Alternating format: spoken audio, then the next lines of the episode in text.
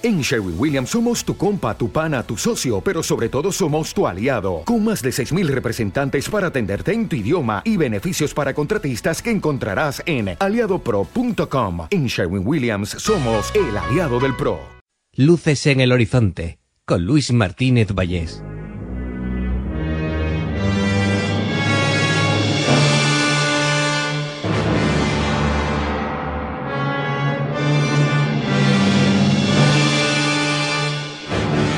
Bienvenidos a Luces en el Horizonte, bienvenidos a estos capítulos de películas de culto, películas a rescatar, películas a recordar, películas a reivindicar. Hoy toca recordar, hoy toca recordar. toca recordar una película que no ha sido editada ni en DVD en España. Eh, o sea, ni en DVD ni en Blu-ray. Eh, creo que en digital sí que está en alguna plataforma, buscando un poquito. Pero es un título que ha sido complicado incluso de ver durante tiempo. Pasó por debajo del radar de, muchas de las formas. ¿Quién es Harry Cramp? Bueno, pues una de esas eh, películas de videoclub a las que yo le tengo mucho cariño. ¿Son buenas películas? No lo sé si son buenas. ¿Cuándo, ¿cuándo se define si algo es bueno o es malo? ¿Cuándo? Eh, ¿Cómo? ¿Por qué? qué? ¿Qué entra aquí? ¿Qué se entra a valorar cuando uno lo pasa bien con algo? ¿Es bueno? ¿Es malo? O sea, uno se come un dulce y como es malo, porque es malo, porque tiene azúcar y todas estas cosas, ya no. No, pues a veces un dulce. Un dulce te alegra la vida, sí, señor. Bueno, ya sabes que estás eh, con Luis Martínez Valles aquí en Luces en el Horizonte y que toca hablar hoy de una comedia de estas. Eh, de estas de videoclub, sin duda, claro que sí. Ahí estamos. Y es que yo lo tengo que confesar, eh, ya sabéis que soy animal de videoclub soy una rata de videoclub. Estaba siempre ahí horadando en las esquinas de, los rincones de los videoclubs ahí buscando pelis y cuando salían estas pelis porque claro cuando cuando yo era chaval iba al videoclub y, y salían estas pelis como novedad te salió una peli americana de estas de comedia de John Candy eh, James Belushi Dan Aykroyd Chevy Chase eh, incluso Tom Hanks en aquella época.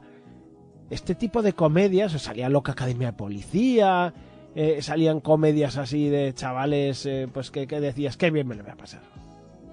Qué bien me lo voy a pasar con este tipo de pelis, o sea, mm, es verdad, a mí me gustan un montón estas comedias cuando era chaval. La he visto para hacer el programa y es verdad que no es que la película no sea la misma, yo no soy el mismo. Yo no soy el mismo y, y los chistes que, que, de niño me hacían gracia y seguramente me sacaban una sonrisa cómplice hoy en día me parecen igual un poco tontos. No voy a decir que no, pero, pero mi espíritu sigue ahí, sigue ahí con, con ese Luis de 11, 12 años que, que, iba al videoclub, que cogía la película y que sabía que tenía hora y 20, porque además eran cortitas, hora y 20 de, de diversión, que no quería muchas veces más, era decir, eh, me hago el bocata, me veo quién es Harry Cram y es que me lo voy a pasar en grande. Sé que es una película para pasármelo en grande. Creo que estas películas muchas veces tampoco pretendían hacer historia, simplemente que el que la viese pasase un buen rato. Y en eso creo que son sobresalientes, así de claro. Y muchas quizá deberían aprender de lo que es hacer que, que la gente que va al cine se lo pase bien y punto. Y no hay nada más que hablar. Bueno, la película empieza.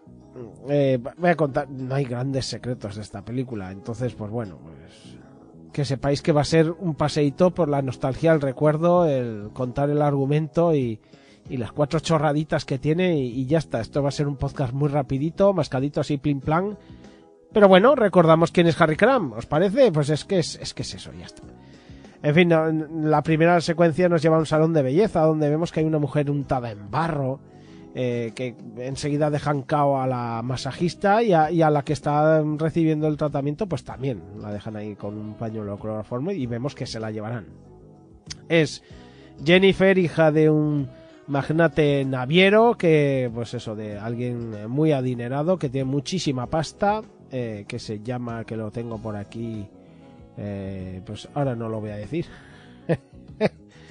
eh, ¡Ay, se me ha ido el nombre! No puede ser. Bueno, de este magnate naviero, eh, porque, porque, porque ya está, ya está, es así. Y, bueno, pues em, vemos que, que los padres están precisamente, eh, los padres eh, pues afligidos, han secuestrado a esta, esta chica. ¿Qué ocurre? ¿Qué va a ocurrir? Pues van a una agencia de detectives llamada Cramp y Cramp. Y allí está Elliot Dreisen, interpretado por Jeffrey Jones. Madre mía, Jeffrey Jones y sus movidas.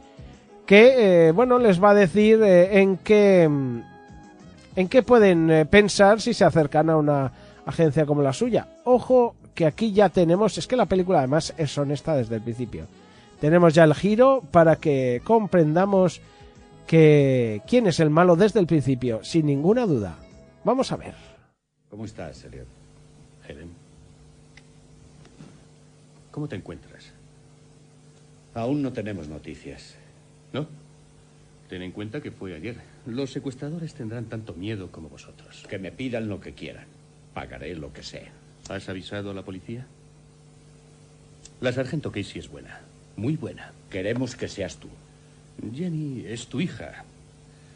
Comprendo perfectamente que prefieras confiarte a un investigador privado, pero francamente no tengo a nadie capaz de prestar el caso el tipo de atención que requiere. Esa no es la respuesta que quiero, Elliot. Hay una posibilidad. Harry Cram. ¿Quién es Harry Cram? Es uno de ellos. El primero fue Augusto Cram, que fundó la agencia. Le sucedió su hijo, Lionel Cram, posiblemente el mejor detective de su tiempo. Fue Lionel, que en paz descanse, quien me confió la dirección de la empresa Cram y Cram. Hábleme de ese Harry Cram. Es el único hijo de Lionel, un verdadero genio. Está cumpliendo una misión en Oklahoma. Tendré que recurrir a algunas influencias, pero es posible que le convenza. Es el último de una dinastía de grandes detectives. ¿Y es bueno? Es más que bueno. Es un cram.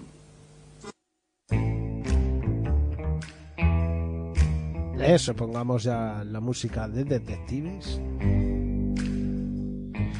Y es que conocemos a Harry Cramp y ya vamos a ver desde el principio que es un poco desastre, que se disfraza de forma exagerada para llevar a cabo eh, sus mm, casos. Y de hecho, el primero que vemos es como disfrazado de, eh, de limpiar ventanas. Está en una. Precisamente en un andamio de estos eh, de limpiar ventanas, vigilando a una pareja que están a punto del refrote. ¿Y qué ocurre? Que cuando va a empezar el refrote se van a la habitación de al lado. Y claro, el andamio lo tiene en la ventana mm, que no debería para hacer fotos. Y empieza a balancear el andamio para hacer las fotos las consigue hacer, eso sí, pero claro, luego aquel balanceo no frena. No frena, él se cae, se queda colgando de una cuerda.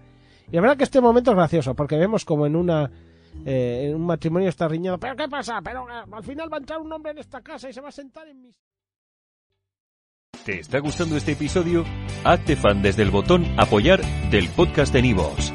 Elige tu aportación y podrás escuchar este y el resto de sus episodios extra. Además, ayudarás a su productor a seguir creando contenido con la misma pasión y dedicación.